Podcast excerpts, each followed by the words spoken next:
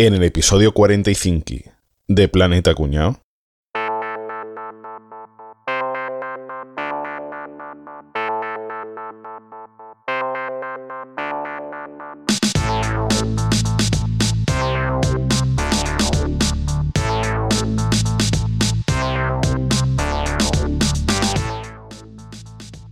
Hablad a los hijos de Israel y decid. Para ser Dios tiene voz de monger, ¿eh? Estos son los animales que podréis comer de entre todos los animales que hay sobre la tierra.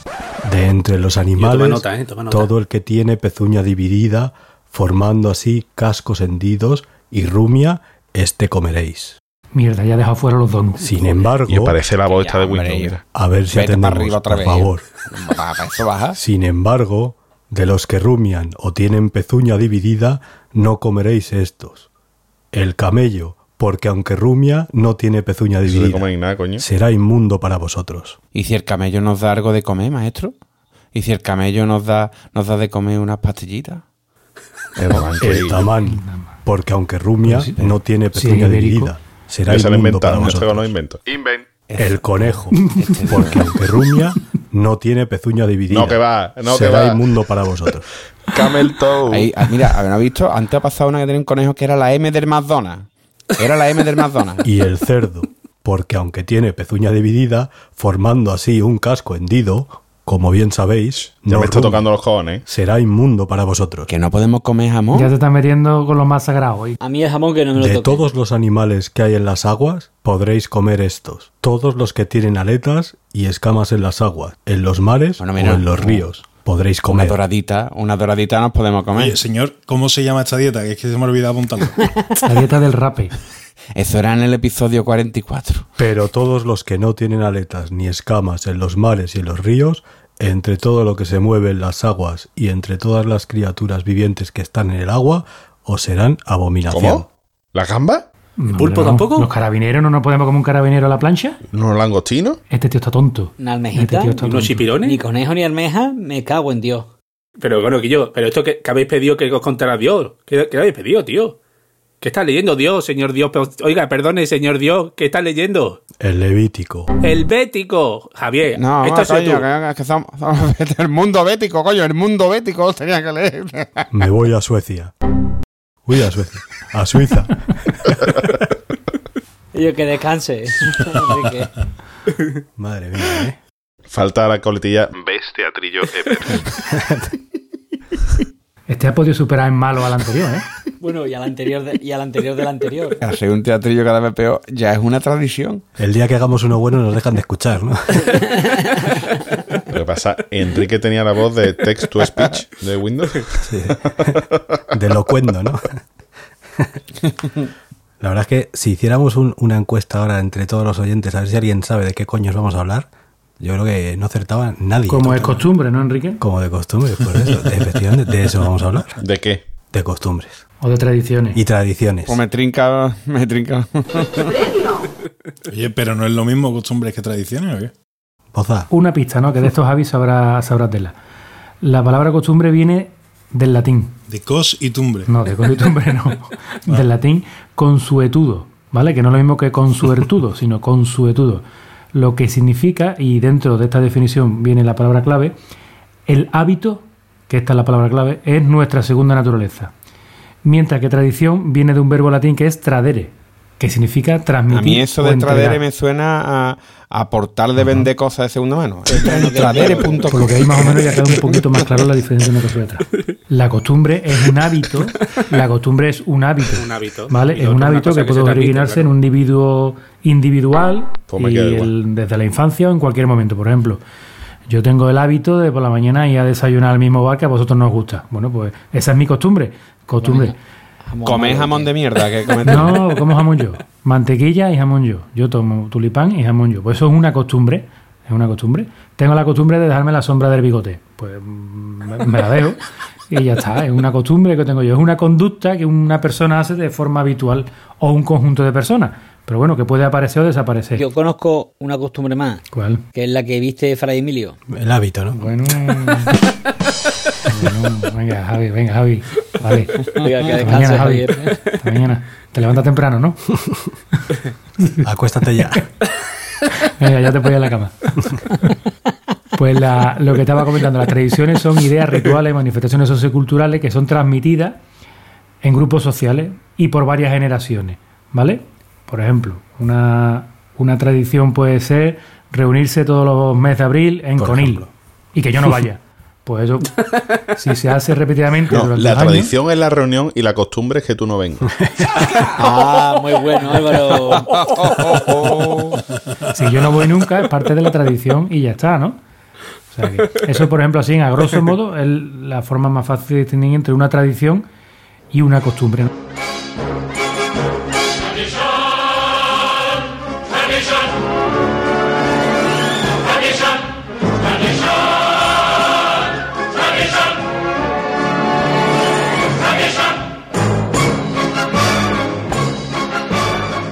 Bueno, pues, pues entonces lo he dicho. Vamos a hablar de tradiciones. Tradiciones, pues así un poco curiosonas que hemos encontrado por ahí. Así que venga, sin más dilatación, Javier, a la palestra. Viene muy bien lo de la dilatación esta, ¿eh? Que tú me acabas de decir. Pues yo voy a hablar una- de una de una tradición de Japón. Muy bien. Mira que está lejos Japón. Concretamente se da en la ciudad de Kawasaki, que supongo que es donde se inventan las, se crean las motos estas que corren mucho, ¿no? ¿Eh?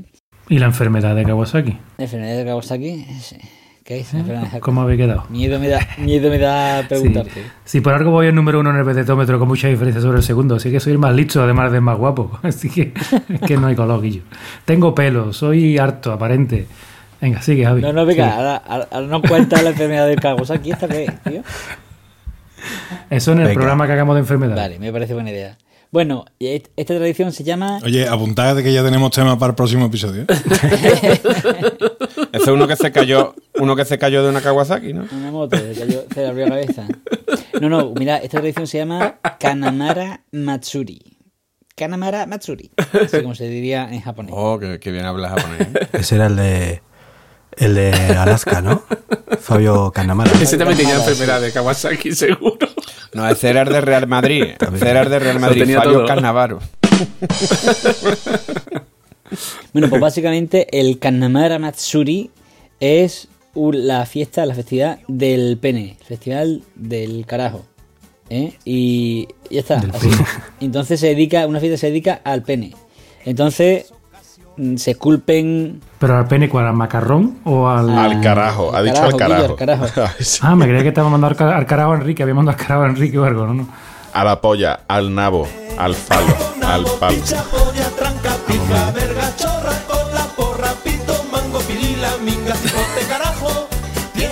Bueno, vale, ya, ya está, ya está, Álvaro, Álvaro. Entonces, entonces es un, es un fiestón del carajo, ¿no? Un fiestón de la polla, esa fiesta es la polla, efectivamente. Se Ah, crean, se crean penes de, todo, de todos materiales. De, made- de nabo, ¿no? madera, esto, un sembrado de nabos aquello. eh, De madera, de piedra. La- Se venden hasta sandías con forma de pene, o sea, una cosa, una cosa brutal, ¿no? ¿Cómo? ¿Cómo? ¿Cómo? Sandías con forma de polla se siembran y se le va dando la forma durante el año y tiene forma, forma de carajo, tío. Los japoneses son así. Los japoneses son así. cuando se ponen, se ponen. Eso se- Y yo, ahí. que nos dijo Dios, que nos dijo Dios que no había que comerse al camello, ¿eh? Y tú te la has comido. Bueno, que la, la representación que tienen es de una polla, pero incluso la sacan en procesión, ¿eh? Saca un pollón rosa. Cada uno habla de lo que sabe, lo sacan en procesión por la calle tan cagado, que- ¿Verdad? ¿verdad? Buscar, buscar fotos porque lo vayas a flipar. Que no, se, no es una fiesta mm, para la polla en sí, o para el pene en sí, sino que, que- que es una festividad para evitar enferme- enfermedades de, de transmisión para evitar enfermedades de transmisión sexual a lo largo del año. ¿Vale? Y viene de una, de una leyenda antigua en la que decía que un demonio se alojó dentro de la vagina de una mujer y cuando esta mujer se casó el- y el marido fue a penetrarla en la noche de boda, el demonio por dentro, plom, le comió, le comió el pene. Entonces la mujer se tuvo que casar no le pasó lo no mismo y el tercer hombre con el que se casó era un herrero. Y le dijo al herrero, escúchame, digo, le dijo, hay un problema, que, que tengo un demonio dentro que te va a morder, te va a morder el, ca- el carajo. Y el herrero que hizo fue que le metió una polla con forma de hierro y al morderla al demonio, ¡pum! se rompió los dientes. Y se fue a vivir fuera de la vagina de la mujer. Una polla con forma de hierro. ¿He dicho de eso? hierro. ¿He dicho eso? Hostia puta. Una polla que me acabo de imaginar una polla con forma de Fernando Hierro, con las orejas así. ¿sabes?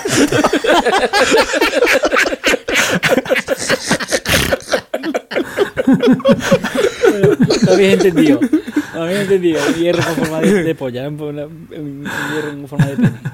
Y, entonces, al romperse los dientes, los colmillos, el, el demonio, pues se fue ya del cuerpo porque le daba vergüenza que le dieran con los dientes, que le dieran sin dientes.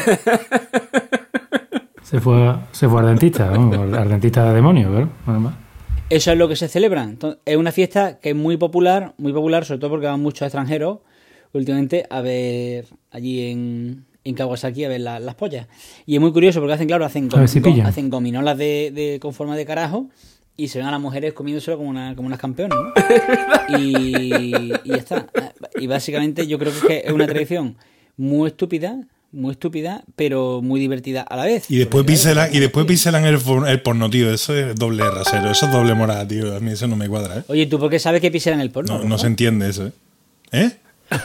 ¿Por qué? Por- Porque yo veo porno y una vez fui a ver a una japo y tenía eso pincelado y le di así fuerte a la pantalla, pero que va, no era la pantalla, era, era el toroporno.com. Sabes que a los japoneses lo que les gusta mucho más que más que ver las penetraciones es ver a mujeres lamiendo pomos de puerta.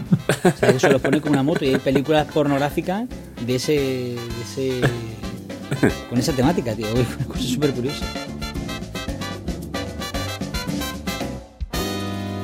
La primera impresión es la que cuenta. Me lo dijo un entendido de la vida. Estrategias para ser bien recibido. Diagramando parecer un elegido. Es muy tarde y veo en las miradas muchas cosas que no logro comprender. Se respeta solo al que va bien vestido sin analizar cómo lo ha conseguido. Hoy voy echando raíces solo a las buenas cosas. Bueno, pues me, la- me voy a lanzar yo ahora. Yo me voy a ir a Suecia. Yo estuve en Suecia, os lo he dicho, Vale, una vez estuve en. Suecia. Sí, con el moreno de Rosé no te lo encontraría, ¿no? El moreno de Rosé. ¿no? Al moreno de Rosé. ¿Te lo encontraste? ¿Qué te, qué te Hostia, parece, tío? Qué Sí, casualidad, tío. No lo sabía. Me dijo, sí, sí, iba con una mesita de Oye, y no verías las grúas, las grúas estas que, que hacen así para subir las cosas a También. Ambulancia, sí. También allí, sí. Precioso. He viajado, coño. Las cosas que te entera uno con este podcast. El país de, de, de Roxette, de ABBA, ¿verdad? De, de, de Ibrahimovic. El Golfo de Botnia, ¿sabéis dónde está? El, el Golfo de. Ah, sí, está en Suecia, está en Suecia. En Suecia, claro, está en Suecia, así por la, por la parte de la En su casa estará ahora mismo acostado en su casa a esta hora. Boza, si es el Golfo, no estará acostado hasta ahora. ¿eh? Che, pero Bosnia no está en Suecia, Bosnia está en los Balcanes, ¿no? Bosnia Herzegovina, Claro. ¿no? Que he estado yo, que he estado yo, vamos, que te lo puedo decir. Que de ahí es el nota este de Microsoft, ¿no? El- Bosnia. sí. Es de Apple. Es de De Apple, pero bueno. O sea, eres. Ah, vale, perdón. Bueno, pues allí hay, hay una, una ciudad, un pueblo no muy grande que se llama Alfta, ¿vale? Donde celebran el Festival de la Noche de Verano en agosto, que se llama eh, Midsommar, el festival de solsticio de verano que se celebra en, en un montón de Eso lo hacen en el Ikea. Hay una cama que se llama Midsommar. Hacen misón. ¿Cómo se notan los casados, eh? Fíjate, llamar- llamarlo Midsommar cuando lo pueden llamar Midsomier, ¿no? Teniendo en cuenta que es una cama, pero bueno. Pues el caso es que allí la tradición, bueno, es una fiesta, pues, pues, típica fiesta de calle, ¿no? En veranito, así, agosto y tal. Pero de lo que quiero hablar es de una cosa que se come en esa fiesta, ¿vale? Comen una cosa que se llama surströmming. Surströmming. ¿Qué es el surströmming? Pues es arenque del mar Báltico fermentado, ¿vale? Es una cosa que da bastante asco. Albóndiga. Para que se de cómo se hace. Cogen en, en primavera, cuando el arenque está justo en su punto, cuando acaba de. antes de reproducirse y tal, que está, que eso está buenísimo, lo meten en unos barriles con unos líquidos y tal, lo tienen uno o dos meses fermentando hasta que se pudra bien.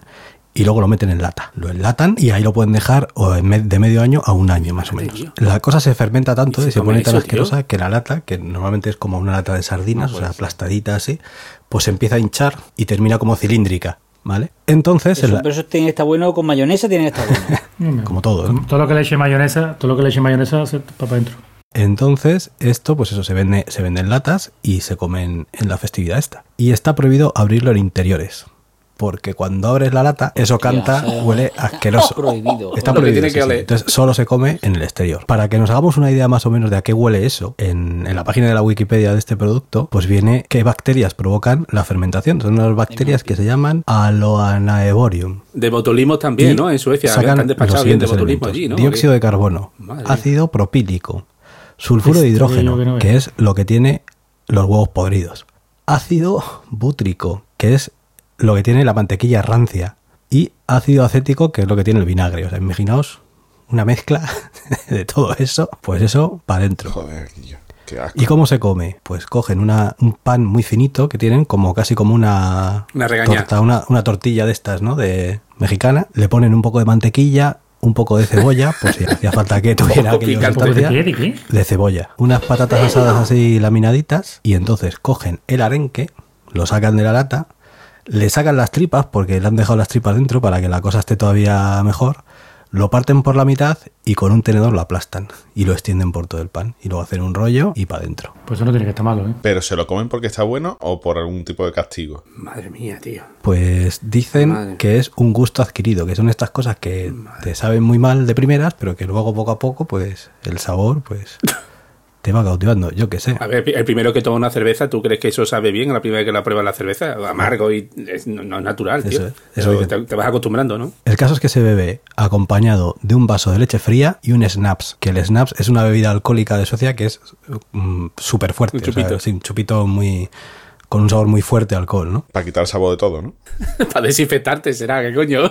Y dicen que últimamente hay gente que lo toma con cerveza, pero que es que da unos gases que te mueres claro, porque se que- mezcla la cerveza con, con el arenque en la tripa y te debes de poner malísimo. Qué agradable. Así que nada, y esto en el año 2006, Air France y British Airways prohibieron llevar a bordo latas de estas porque por lo visto una vez explotó una. Como tiene mucho gas dentro, Con poco la altitud, pues... Fumigando el avión, pues ¿sabes? Imagínate. Así que este es el tema. Esto es verídico, esto me lo ha contado mi cuñado de verdad, que su mujer es, es de Suecia.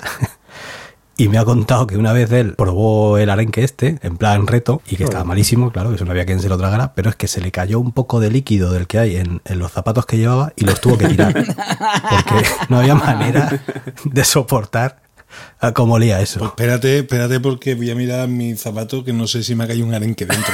Ten cuidado si te lo van a coger y lo van a dicho que últimamente no, no pero- Qué asco, tío. Así que nada, pues esto es lo que, lo que os quería contar yo.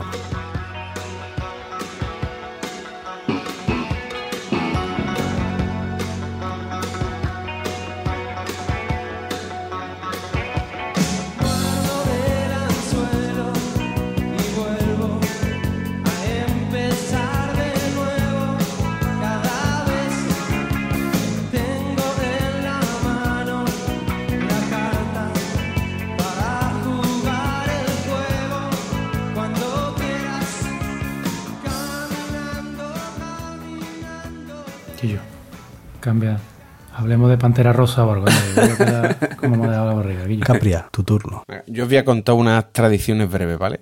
Centradas en, en, en una de las cosas que genera más, más tradiciones, que son las bodas. Bueno, ya hablamos su día de las bodas, pero bueno, estas son pequeñas tradiciones que hay en Que de eso ya hemos hablado. en determinados países. Sí, sí, pero de esto no lo hemos comentado. Nos vamos a Fiji. Allí, por ejemplo, para que ustedes lo tengan en cuenta, los hombres tienen que encontrar un, re- un regalo muy concreto para poder casarse con su, con su mujer, claro.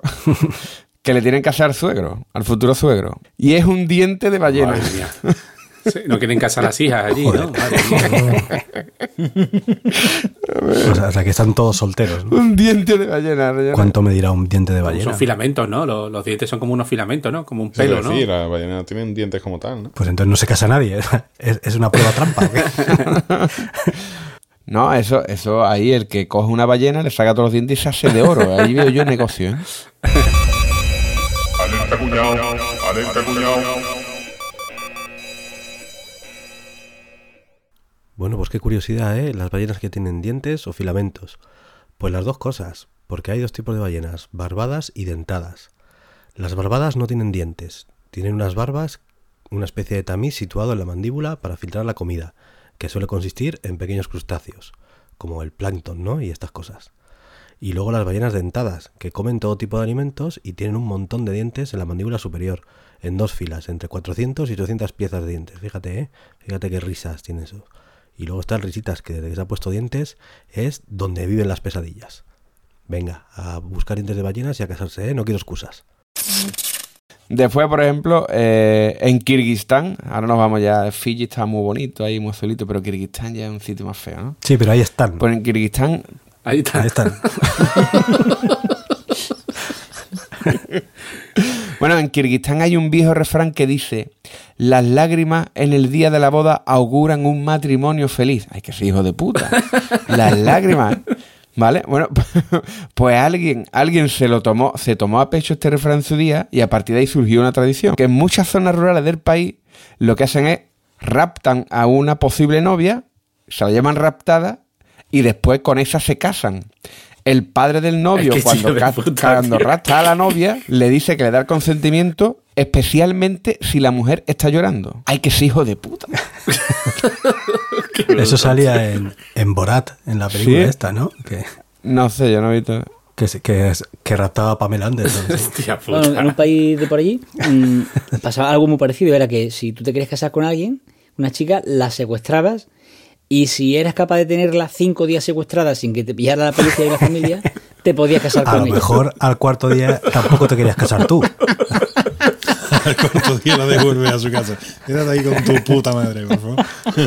Bueno, hay, que aclarar. hay que aclarar que en 1991 ya se declaró ilegal esta vale, práctica. ¿vale? Pero que, que- que hay, hay que ser hijo de puta de esta forma, ¿vale? Bueno, después en Gales, o sea, en Fiji, en Fiji, estamos ahora con regalitos, ¿vale? En Fiji el diente ballena, ¿vale? Pero en Gales es costumbre que el novio regale a su futura esposa una cuchara de madera tallada que simboliza que él nunca permitirá que pasen hambre. O sea, que ahí no hay dieta, ahí no hay dieta, ahí no hay dieta. Porque regalen una sortilla, habrá, coño. habrá que ver si Gareth Bale tiene por ahí la cuchara Pero de se palo. le da la cuchara con algo, no vacía. ¿no? Allí, allí son todos herreros, ¿no? En casa, en casa de herrero, Cuchara cuchara de de palo. palo. Eso es mentira. Que mi padre es herrero y todavía hemos tenido cuchara de verdad en casa. No me jodáis. Oye, en Gales de- el, el- el dicho este de entregar la cuchara no es morirse, sino es divorciarse, ¿no? Ha devuelto la cuchara, ha devuelto la cuchara. Ahora nos vamos a Mauritania, ¿vale? qué paseos estoy dando por el globo. ¿eh? Pues en Mauritania, Willy en Mauritania se dice que una esposa con exceso de peso traerá buena suerte y prosperidad al matrimonio. Con lo cual que lo que hacen que ahí se van, se van a, la- a las mujeres para que estén ultra gordas para la boda, ¿vale? O sea, tú te imaginas, o sea, Eso pasa, eso pasa en Mauritania y en Gitania, ¿eh? En Gitania, pasa ¿no? exactamente lo mismo. hombre, tú, tú imagínate, para venderla al peso. tú imagínate el Instagram de las mauritanas, ¿cómo es? Ahí, oh, mira, cada día estás más gorda, hija de puta, qué bien, está, está para comerte. Qué gusto de verte, Gloria De bendita. verdad. Qué envidia, cómo consigue ese cuerpazo, hija de puta. Come que te va a quedar grande el traje. Come que te va a quedar grande el traje.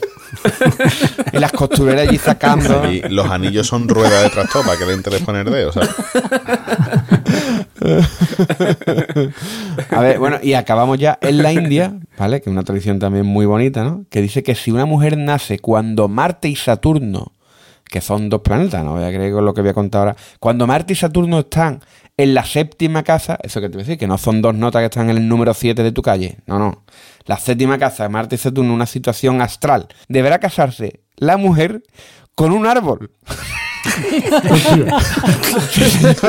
se casa con un árbol y después tiene que cortarlo en pedazos para romper la maldición. Se jode que se muera el árbol, ¿no? Bueno, esto viene de la creencia de que si han nacido en ese periodo astrológico, causarán inevitablemente una muerte temprana a su futuro marido. O cuidado, con lo fácil que decir, porque yo, pues, cuando esté en la séptima casa, yo no me caso. ¿Eh? Allí se ve que, que los convites buenos estarán muy cogidos y si te toca ahí, pues te tienes que casar ahí y, y, ah, te tienes que casar con el árbol. ¿Sabes? Es lo que, lo que está pasando ahí.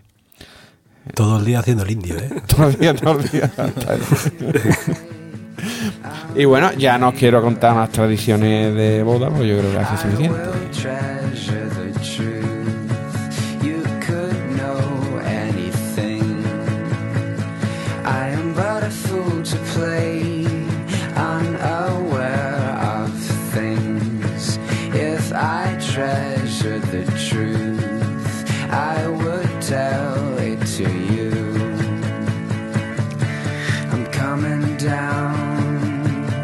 Tell you what I know.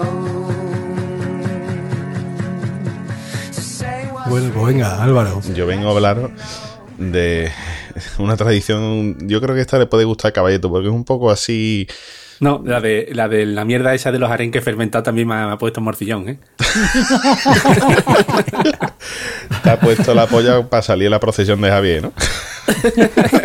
estaba, sali- estaba salivando. ¿Sabéis cuál es la tribu de los Yanomami, no? Que tienen nombre de actriz porno retirada, ¿no? Ya no, mami. Ya no, mami.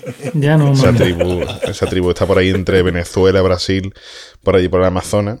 Bueno, esta gente tiene un. ¡Venezuela presente! Ahí está Maduro y. ¿Cómo se llama? La de Brasil, ¿cómo se llama ahora? Sigue estando la, la muchacha esta, ¿no? Yo de Brasil solo conozco a Susa. Susan Sarandon. Y Ronaldinha, Ronaldinha también te vi. Bueno, esta gente, esta gente tiene una tradición eh, con los muertos bastante curiosa. ¿Vale? Os la voy a explicar así un poquito por encima.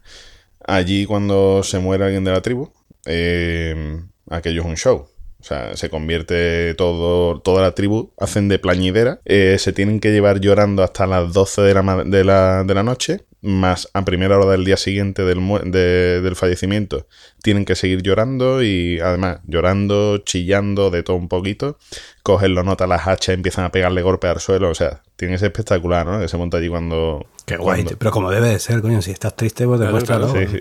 No, en verdad a ellos le importa un carajo. O sea, que a lo mejor el vecino. Y si no, también, A claro. lo mejor el vecino y te llevaban mal, ¿sabes? Pero lo tienes que hacer. Entonces, todo eso es para invocar que el espíritu no salga del cuerpo y no sé qué historia, ¿vale? Una pamplina se tienen montada allí los, los muchachos estos. Después el cuerpo allí no se entierra, sino que se incinera. Y los pequeños trozos de los huesos que quedan porque en la incineración no se han, eh, no se han deshecho, uno por uno lo guardan todos en una bolsita que se la queda la mujer más vieja de, Ya, ya. de la familia, se la tiene que dejar en la puerta de la cabaña porque si por lo que sea pasa algo grave, un incendio o lo que sea, lo primero que tiene que coger son los restos del fallecido, impuestos así por, por ellos. ¿Qué hacen una vez que han recogido ya todas las cenizas y esos pequeños trozos de los huesos y demás?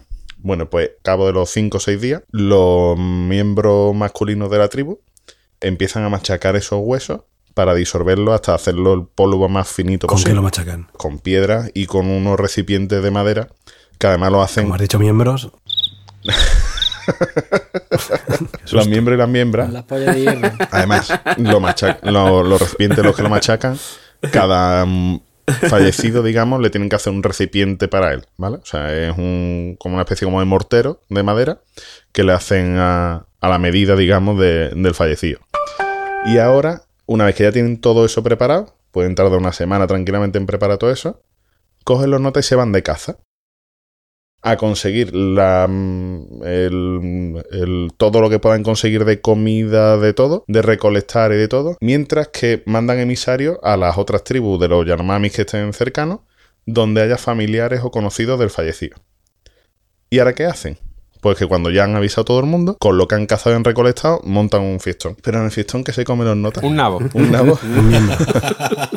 Una rayita del Tito, ¿no? Bueno, escúchame, a lo mejor el nabo no, pero, pero una costillita sí que puede caer. Ya.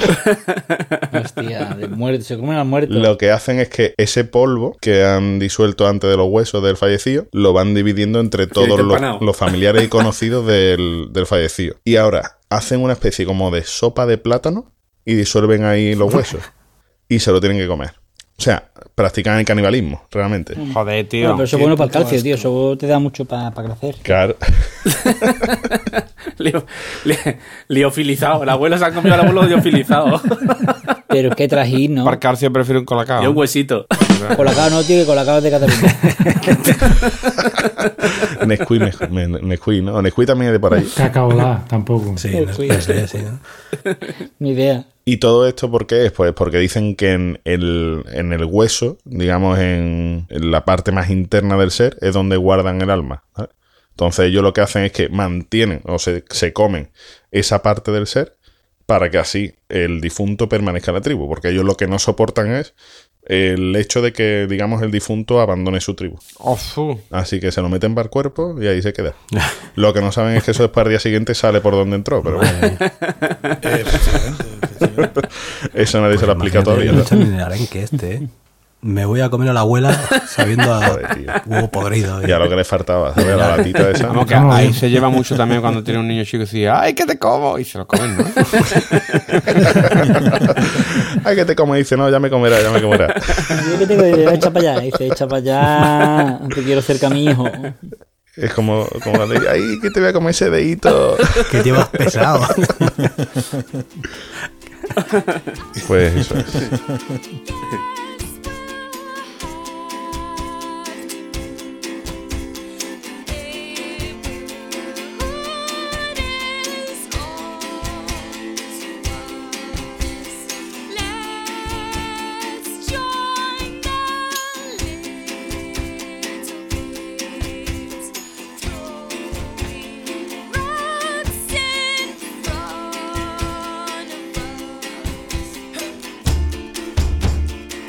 Bueno, pues venga, para adelante. Eh, yo quiero contaros hoy una cosa menos escatológica, ¿vale? Que vaya como tenéis el nivelito, parece que os ha redactado aquí en caballete. Pues no te hace una idea la que me estoy guardando. Yo, yo- para mí que cuando te toque me levanto y me voy, ¿eh? Yo, A mí no despertarme. Cuando le toca a caballete, no despertarme. yo venía pensando, porque hablábamos de tradiciones y de costumbres, y, como os ha dado esa explicación magistral, eh, pues resulta que esto se parece más a una tradición que una costumbre, aunque yo no lo hubiera dicho así. Eh, los saludos, cómo se saluda a la gente cuando se encuentra por la calle en diversas, en diversas culturas y en diversas zonas del mundo, ¿no? La que me ha llamado más la atención, porque es verdad que en Europa estamos acostumbrados a, de un- con matices, con diferencias entre unos y otros, sobre todo entre los del sur y más los del norte y demás, pero normal que a una persona a la que no conoces eh, le des la mano, si es una chica y no la conoce, le das la mano, eh, más al sur igual le damos dos besos sin conocerla incluso, pero más o menos son costumbres, son costumbres parecidas en, eh, en toda Europa, en todos los países de Europa. Pero si nos alejamos un poquito, me he pasado por Malawi. Dime. Creo que Javier tiene familia por ahí, ¿no? Eh, hacer de torrente. Hacer de torrente. Ahí debe hacerte la de calor porque los notas van con un taparrabo y van en pelota picada, con lo cual se facilita esta forma de saludarse que tienen entre ellos. Que es la que aquí tenemos cuando tú ya tienes un colega con muchísima confianza o, o eres Mitchell, eh, que es que de cogerle los huevos, cogerle la churrita a, a tu colega para saludarlo, ¿no? ¿Quién no, ¿Quién no ha hecho eso alguna vez? Claro. ¿Quién no ha hecho eso? Yo no lo he hecho nunca. A mí particularmente me jode muchísimo ese tipo de saludos. Se empieza así y se acaba haciendo los mortadelos, ¿eh? Te aviso. Esta gente tiene un saludo bastante particular porque se ven, se cruzan por la calle y se echa la mano la polla del otro y se la sacude, ¿vale? Ya depende del grado de cariño y de confianza que tengas con, con este colega. ¿Cómo? ¿Cómo? Espérate, espérate. Repítelo, que creo que no me he enterado bien. ¿Qué es lo que hacen, Guillo? le coge la polla al otro y se la sacude. Tiqui, tiqui, tiqui, tiqui. Allí sabrán que más, más de dos sacudidas en Manola, ¿no? Ahí, ahí quería llegar, ahí quería llegar. Allí el protocolo más normal, el habitual, eh, son dos sacudidas, ¿vale? Como aquí dos besos, allí son dos sacudidas, ¿eh? polla, polla, ¿vale?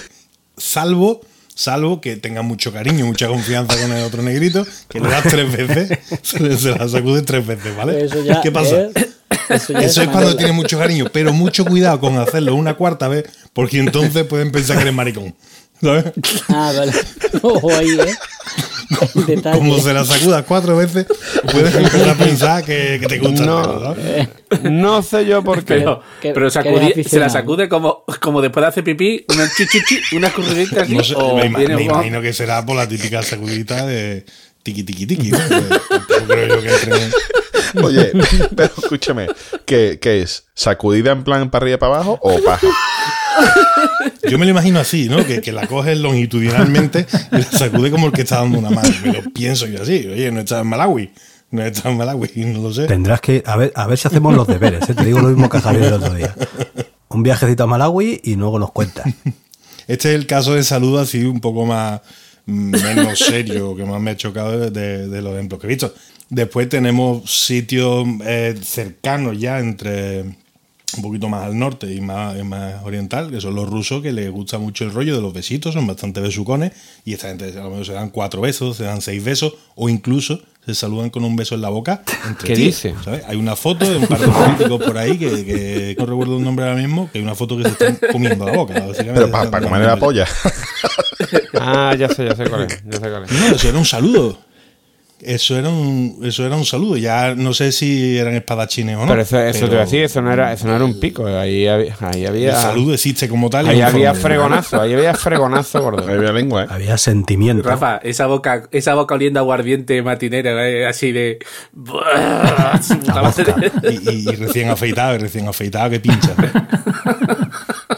Después ya el tema del saludo es más habitual en Europa, es el que todos conocemos. Eh, Como decía al principio, normal. Si no conoces a alguien, no tienes mucha confianza, le das la mano. Si le tienes confianza, le das dos besos. Eh, aquí pasa una cosa que a mí me incomoda un taco. Tú no eres consciente, pero tú das los besos primero en la mejilla derecha y después en la mejilla izquierda, ¿verdad? Eh, si te vas a Italia, es al contrario. Normalmente se da el primer beso en la mejilla izquierda y después la derecha. ¿Qué pasa? Que Correcto. esto, eh, A mí me ha pasado. Exactamente. Hay muchos accidentes, hay mucho choque de nariz, etcétera. Mucha- Oye, que Muchas veces además. Sí, sí, sí. Y, y es Ay, una que cosa. sin y querer. que parece ser que, que un español, por ejemplo, que se vaya a Italia y dice yo, pues yo no sé, yo indistintamente de los besos de izquierda a derecha, de derecha a izquierda. Pero no, aquí damos los besos a la derecha y, y te- lo tienes hasta que calcular muchas veces. Y allí no, allí es con la izquierda y pasa muchas veces ese tipo de situaciones. Y a quién no le ha pasado, ¿no? Que ha ido a dos besos. No es que la otra persona sea italiana. Que te puede comer la boca. Le- Oye, ¿esto qué es? Que te acabo de dar un beso en la boca o me he rozado o nariz con nariz. Ya, tú eres más guarro que, que una uña. y después también es importante el número de besos, la semicobra, ¿no? Que es cuando ves a alguien, le das un beso y ya se te quita la cara y tú pones el pescuezo así para darle el segundo beso, pero ya te has quedado tonto, ¿no? No, Ra- Rafa, el que, el que yo le digo, el que se queda mirando para la ventana, ¿sabes? Que das un beso, vas a dar el otro y te quedas así con la cara. eh. Ya se ha ido, ya se ha ido. Un Xenoa, ¿no? Eso es un Xenoa. Eso me pasa, eso me pasa a mí aquí así con la familia de mi mujer. Que aquí en el pueblo nada más están acostumbrados a dar un beso. Y yo llego, le voy a dar segundo y digo, eh, ¿qué pasa aquí?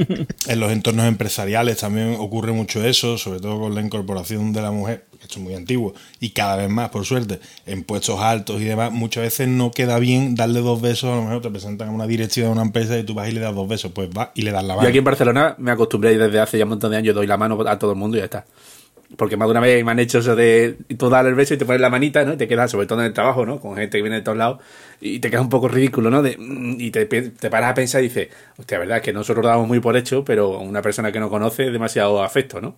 Y ya yo hace de tiempo yo no más que como un estándar y que te evita precisamente este tipo de, de circunstancias que son bastante embarazosas, ¿no? Porque a mí cuando me pasa, me, joder, le iba a dar dos besos o vengo de la calle corriendo o le voy a pinchar con la barba, coño, toma dos de mano y a tomar por culo. Le tienes que decir que soy de, soy de Malawi, soy de...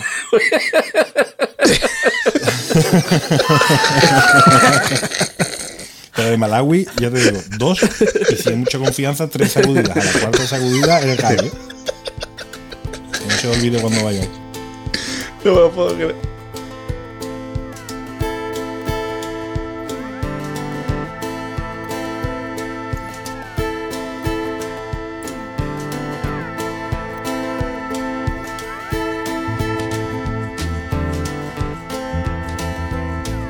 Muy bien. Pues venga, caballeto, sorpréndenos. Voy de- hoy voy de superador. Superador. Atérranos, atérranos. Traigo una tradición que tiene 900 años de historia. Mira, yo también me he ido a Japón como, como Javier, pero en vez de tirar por el lado fálico, he tirado por el lado de los Sokuchimbutsu. Ah, ¿Vale? Que es una tradición. Son una marca de camisetas, vaca. Eso es. Eso tiene nombre de, tiene nombre de parque de geriátrico. No, no, pero repite, Vale, repite pues, el nombre del sitio. esta no- tradición, No tiene huevo, eh, decir otra vez. Sokuchimbutsu. ¿Cómo? Lleva dos días, dos días lleva leyéndola. Para que le salga bien. vale.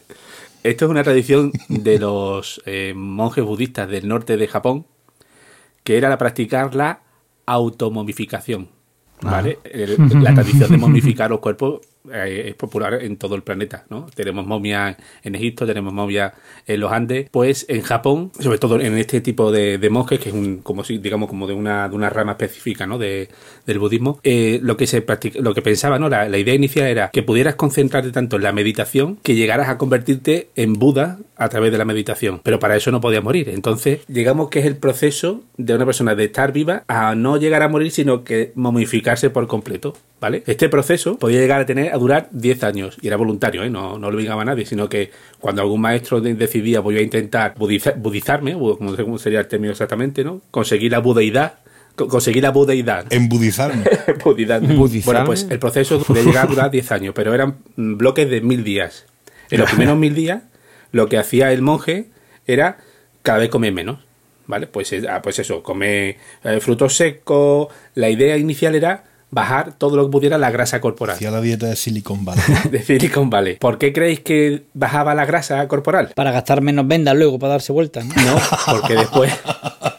Era porque- ocio ahorrativo, míralo. Eran, eran los catalanes de Japón, ¿no? pues básicamente porque la grasa es lo primero que se descompone cuando nos morimos, ¿vale? Vale, bueno, pues el proceso, digamos, los primeros mil días el monje estaba a base de una dieta muy restrictiva para bajar Qué completamente barbaridad. la grasa.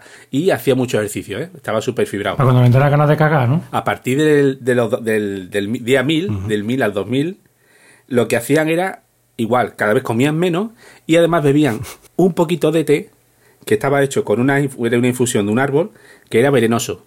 Entonces, Qué bonito. durante esos mil Cosa días más agradable.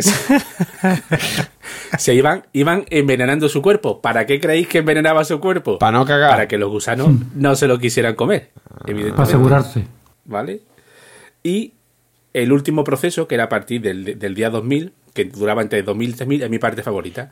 Cogían a lo que quedaba del pobre maestro budista este, lo metían en un cajón de madera, lo ponían en posición de la flor de loto, ¿sabéis? Así con las piernas cruzadas, típica, ¿no? Que, que vemos de los budistas. Y lo enterraban ese cajón a 3 metros de tierra, a 3 metros bajo tierra. Le ponían una caña de bambú para que pudiera respirar y le echaban dentro de la caja unas cuantas raíces, ¿no? Y corteza así para que, con lo poquito que comía ya, con eso podía ir tirando. Y le daban una campana. Entonces, Pero cuando entrara ganas de cagar, ¿no? no, si casi no comía el pobre hombre. Joder, qué tío. Le dejaban un poco de té de ese venenoso, unas cortezas, uno, unas raíces y la campana. Entonces, el maestro budista este, todos los días que tenía que tocar la campana. Cuando veían tres días seguidos que la campana ya no sonaba, sacaban la caña de bambú, cerraban el agujero y lo dejaban ahí metido mil días más. Al cabo de mil días desenterraban aquello, sacaban la caja y, y veían si el muñeco aquello estaba entero, si se había podrido o no. Entonces, si el monje llegaba a, a momificarse, bueno, pues lo tomaba bueno como una deidad, lo subían allí al, al ¿cómo se dice? En el altar. Al, en el altar. No, no, lo ponían en, lo- en lo- en los conventos, digamos, aquello. En la ¿no? catedral de El- ellos, ¿no? lo- en como un altar. lo ponían en, una, en un altar, en los templos, no me sé, en el convento, en los templos, cojones. Lo ponían en el templo como si fuera una, una de. En la plaza mayor. Sí. en la ermita, ¿eh? En la ermita de. bueno, pues esta técnica, esta técnica se prohibió a finales del siglo XIX, ¿vale? Eh, pero en el 2015 se ha encontrado una momia dentro, o sea, que había seguido este ritual y la momia es de hace solo 70 años. O sea que, aunque está prohibido de hace casi 100 años, se ve que hay algún maestro budista que todavía lo, está intentando. De hecho, lo- te digo, en el 2015 apareció una que la habían encontrado que la estaban trapicheando, ¿no? La habían robado, la querían vender en el mercado negro en, en el Tíbet. Siempre prohíben Y- lo más divertido, ¿eh, macho? O sea, Sí. Es que no puede uno estar mil días momificándose sin que vengan a prohibírtelo, tío. y lo que... Y Lo, vaya, vaya dieta para al final no disfrutarla tú, ¿eh? Ni los gusanos. Ni los gusanos bueno, pues, tampoco. Sí. Miraron la parte científica, ¿no? De cómo, cómo sucedía, ¿no? Cómo, cómo pasaba. Sobre todo, porque unos, unos monjes conseguían momificarse y otros no. Bueno, pues descubrieron una tontería que era que los monjes que se enterraban, digamos, la parte más sur de, de las tierras donde estaba alrededor del templo, eh, se hacían las bebidas estas tóxicas con un agua que tenía mucho arsenio, arsénico, y el arsénico es, es venenoso. Arsenio, tenía mucho arsenio. Arsenio el arsénico ser del es un, Entrena- entrenaban de puta madre. Sí, qué bueno. También se momificó. Arsenio está momificado también. ¿Se ha muerto Arsenio? No sé, pregúntale a Rafa, que es el que está al tanto de todas las muertes de los famosos. Yo, no sé yo. yo, yo diría que. verdad es que no lo sé. Qué convencimiento. ¿Tú qué Yo dices, hace tiempo que no lo veo, no lo coneo. Hombre, hace 20 años ya tenía el pelo blanco. Eso no puede ser bueno, ¿eh? Exactamente. Pues eso, al final los científicos mirando y, vieron que lo- los monjes que habían hecho la bebida esa venenosa en, la zona más al sur del, templo tenían agua con arsénico, que es, venenoso, pero también es un conservante cojonudo. Y entonces la mayoría de las momias que, que se conservan, 24 momias eh, todavía hoy en día, eh, utilizaron ese agua especial. Así que como tradición me parece preciosa, preciosísima. Ha llegado una tienda que solo piensa en los podcasters. La tienda del podcasting se llama Podcastea. En nuestra tienda encontrarás material profesional para grabar y editar tu podcast. Tenemos las mejores marcas a los mejores precios. Podcastea es la tienda especializada en podcasting. Visítanos en podcastea.com. Bueno, Capria. ¿Vos has hablado de los gladiadores o no? Yo he hablado de lo mío. Si queréis hablo también de los gladiadores, ¿eh? yo no tengo problema ninguno. Yo hablo de lo mío. Capria, ha llegado tu momento de gloria. Esta tradición que tenemos de que nos cuentes eh, unos tweets ahí al Es una final. tradición, ya. Aunque, aunque vos diría que es costumbre, no lo sé. Venga, vamos con el primero de arroba alt enfurecido. Dice, con internet se ha perdido la sana costumbre de hacerte una paja con el porno codificado del plus los viernes por la noche. Final de web. En Malawi eso dejó de ser costumbre porque ya te lo hacía el otro. La verdad que es que se veía perfectamente. ¿eh? Venga, vamos con el siguiente de el McFly, arroba el McFly. Esa gente que opina que Halloween no es una tradición española y luego acepta regalo de un tío de Polo Norte subió en un trineo mágico. Sobre todo, sobre todo para que Papá Noel entre por la chimenea de un séptimo. Aquí en el polígono San Pablo. Sí. Venga, vamos con el siguiente de arroba chuminas. Dice, el día que mi vecina mate a alguien, romperé la tradición y diré en el telediario que era una puta loca y que se veía venir.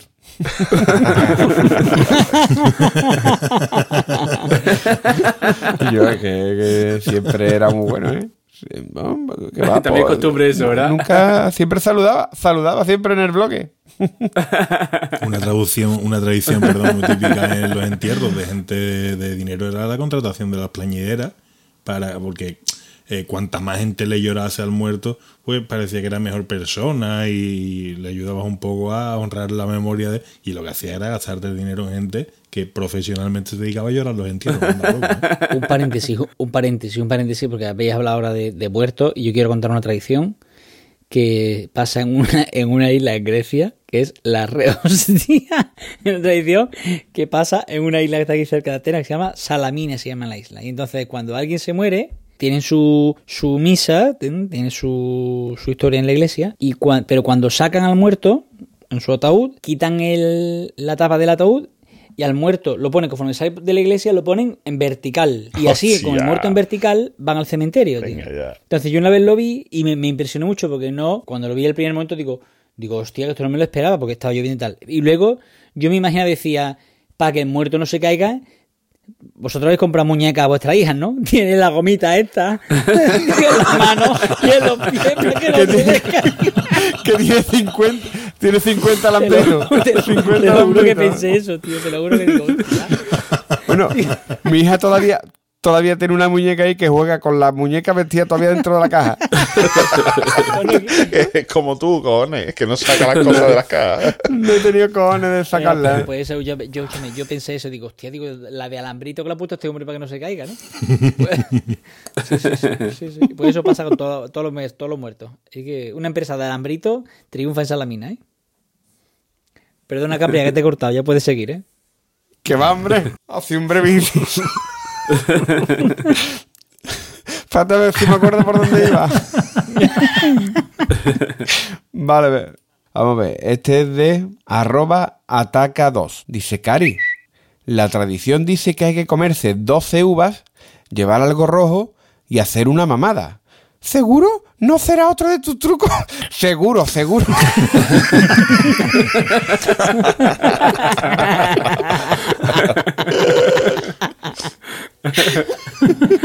Hay una tradición, no sé, no sé qué época del año, la de el filete y la mamada, ¿no la habéis escuchado? Sí, sí, sí. A ver si de verdad se... Pero no, no, no cuela, día no cuela, ¿no? día No ha calado eso, Yo ¿no? que sé, lo del filete da igual.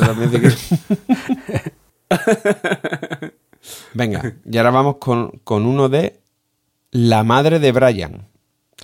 Esto es como si fuera una reunión, ¿vale? Dice, necesitamos un nombre.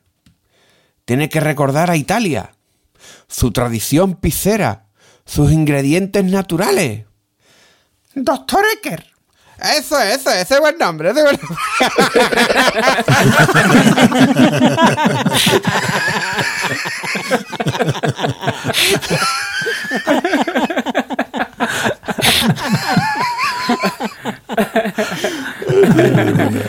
Doctor Ecker, vaya puta mierda de nombre para. Venga, este próximo es de Luis Lorenzo. Dice. ¿Eh?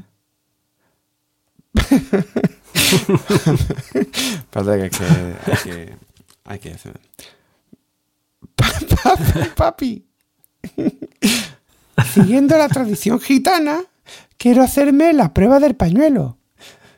Cago un Dios, hubiese preferido que fueras Picoleto Arturo José. Sí, bueno, Capri, ese es bueno.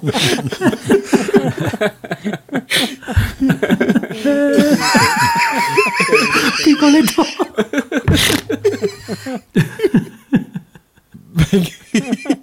y terminamos con, con arroba molo en secreto. Dice, papá, papá, ¿me compra la colección de minerales? Dice, claro, así seguirás una tradición familiar. ¿Cuá, papá? ¿Sé científico? Dice, no, llegar virgen a los 30.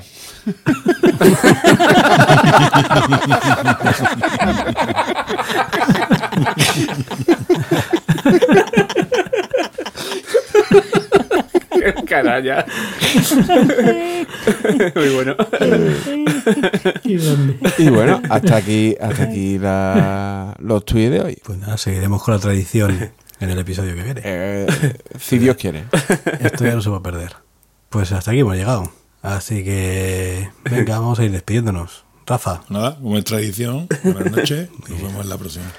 Javier, Yo me voy a, a repetir la tradición que me gusta, ¿eh? la de tumbarme en la cama a dormir, ¿eh? Porque estoy que me caigo. tío. eso es además una costumbre, ¿no? Que has cogido tú. No, una, no, una, una tradición, una tradición de por vida. Caballeto. Yo voy a aprovechar ahora la nueva República Catalana para imponer alguna tradición nueva, a ver qué se me ocurre. Eh, sí, pero no. Álvaro, Yo estoy pensando que antes que importar cualquiera de estas, lo de Halloween no está tan mal, ¿sabes? Aunque vaya con los, con los padres de los amigos de tu hijo a una casa rural. Vamos. Vas a mamar, Rafa. No voy a ir, no voy a ir. No voy a vas ir. a ir y vas a hacer de animador. Vas a ¿Qué hacer va? pinta No, cara. va. Pinta cara, vas a hacer. Bueno, Boza, Ya me toca los gladiadores. ya. abre la pestaña. Ahora se me ha quedado pillado el iPad. Me cago en la puta. qué, qué lástima. Bueno, para el próximo, los gladiadores para el próximo que eso encaja en cualquier capítulo de lo que hagamos. ¿de qué? Y Capria, A ver, yo, yo tengo una duda. ¿verdad? ¿Ustedes creen que es una tradición eso de que... ¿Por qué los porteros del Racing de Santander siempre llevan malla, tío? ¿Cómo te has fijado en eso, tío? Esto digo yo, yo no me fío en las cajas de los porteros. Ese era Ceballos y ya Pero está. no, pero eh, y después era otro, y después era otro. Yo siempre lo recuerdo así. Me ha venido ahora a la cabeza. de- ya, esto- así está la cosa. Pues yo solo os puedo decir que desde que me he enterado que el damán está prohibido para comer, tengo muchísimas ganas de probarlo. Anda mal al horno. Madre mía. Uf, uf, con salsa de almendra. Pero escúchame, además, además es, es un animal que tiene mucho pelo. De ahí sacan las camisetas esas de Damán Termodáctil.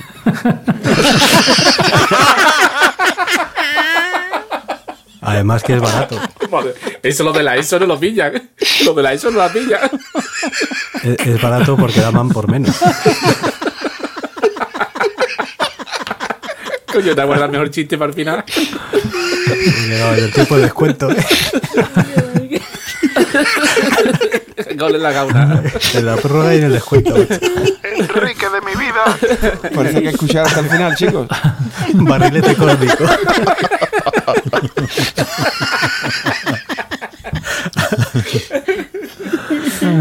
Bueno, señores, pues nada, recordad nuestro Twitter, Planeta Cunao, nuestra web, planetacunao.com, nuestro grupo de Telegram t.me barra Planeta Cunao y nuestra tienda, tienda.planetacunao.com. Entrad ahí que lo vais a fli- a flipar muy fuerte, muy fuerte. Calidad garantizada, señores. Es lo que hay. Así que venga, hasta la próxima. Adiós.